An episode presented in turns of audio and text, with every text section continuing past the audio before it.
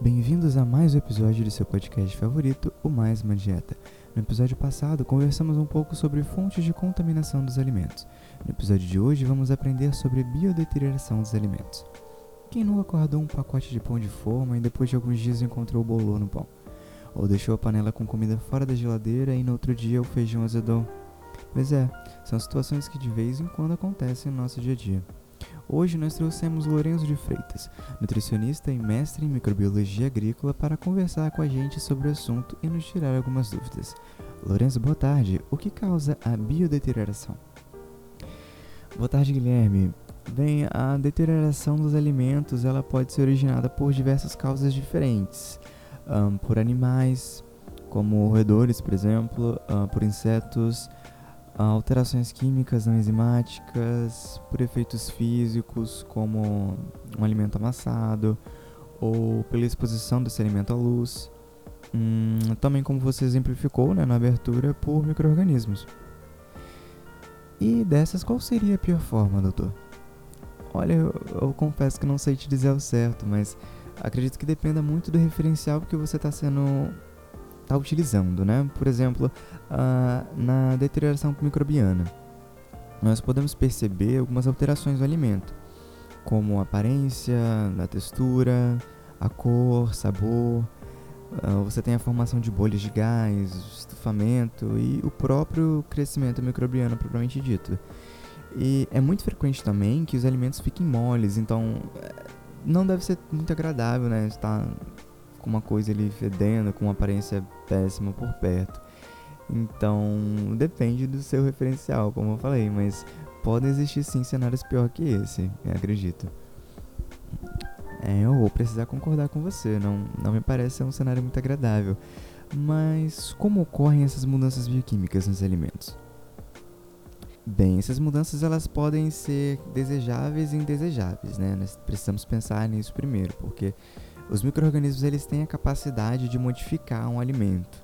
Então eu posso transformar um suco de uva em vinho, mas se a minha intenção é ter um suco de uva como um produto final, essa modificação ela precisa acontecer de uma forma contida, de uma forma regulada.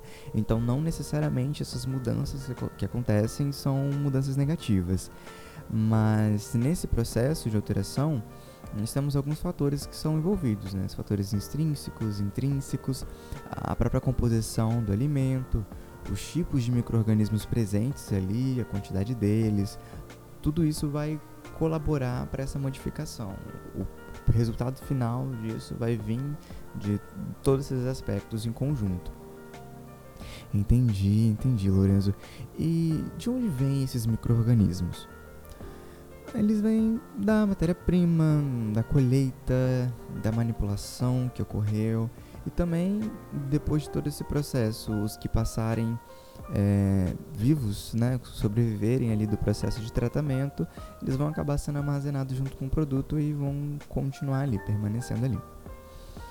Hum, eu acredito que exista algum processo, Lorenzo, uh, de sanitização para evitar isso, correto?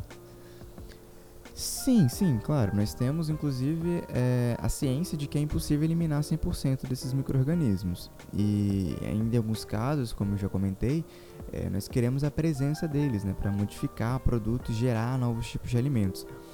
Mas, para diminuir o risco de contaminação, existem regras que auxiliam no controle sanitário. Né, são as boas práticas de fabricação. Uh, com a aplicação delas é possível assegurar que o produto chegue livre de contaminação aos consumidores. E essas práticas elas são aplicadas dentro da produção, né, no meio de produção do alimento. Entendi, entendi, muito bacana. E, me tira uma dúvida, é, por que acontece é, a ação desses micro-organismos? Olha, basicamente para ter energia, né, para que eles tenham energia. Uh, e a forma que isso acontece é bastante interessante como o carboidrato, por exemplo. Na natureza, nós temos monossacarídeos livres, que, a grosso modo, eles seriam pequenos pedacinhos de carboidrato. Mas a maioria dos carboidratos, eles são compostos de di e polissacarídeos, né, que seriam pedaços maiores. Esses micro-organismos, eles vão quebrando esses pedaços maiores até ficarem pequenos, para então estar tá utilizando eles como fonte de energia. E aí vai continuar né, todo esse processo enzimático. realmente muito interessante. Lourenço, eu queria agradecer pela sua presença aqui nessa tarde para nos tirar essas dúvidas e compartilhar um pouco do seu conhecimento com a gente.